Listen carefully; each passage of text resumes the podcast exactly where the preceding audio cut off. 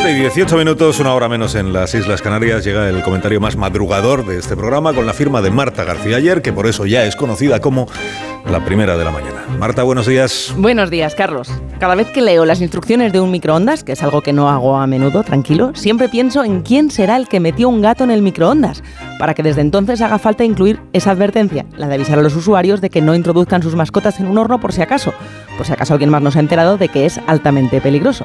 Son cosas que normalmente se advierten a raíz de que alguien se le fuera la mano o el gato. Pensaba en esto leyendo sobre los preparativos de la gala de los Oscar, que es este fin de semana.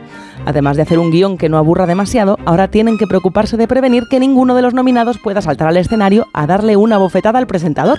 Y lo del bofetón no es una metáfora, es un riesgo basado en hechos reales, claro. Todos recordamos la agresión de Will Smith el año pasado cuando escuchó de Chris Rock un chiste sobre el pelo de su mujer que le pareció ofensivo. Es la razón por la que Will Smith tiene vetada la entrada a la gala de los Oscar todavía nueve años más. Dentro de unos años, no sé cuántos, esa bofetada ya se le habrá olvidado a las nuevas generaciones. Y si la gala sigue existiendo, tendrá todavía que incluir la prevención de bofetones. Para lo que no me hace falta esperar tanto es para que se nos olvide quién ganó el Oscar a la mejor película el año pasado. Es más, a muchos se nos había olvidado ya el año pasado. Y seguramente este sea el mayor problema que tiene la gala de los Oscar, no la bofetada. Tanto hacer irrelevante la taquilla para elegir qué película es la premiada que poco a poco es la audiencia la que ha ido dándole la espalda a la academia en la que era la gran noche del cine.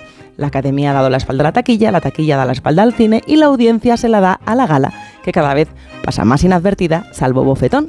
Y por si te lo estabas preguntando, la ganadora del año pasado fue Coda. Coda. ¿Y la coda, o sea, la moraleja, Marta? Mala señal que de los premios más importantes del cine sea la bofetada y no las películas lo que predomine. Son las 7 y 20 minutos, 6 y 20 minutos en las Islas Canarias. Escucha usted Onda Cero.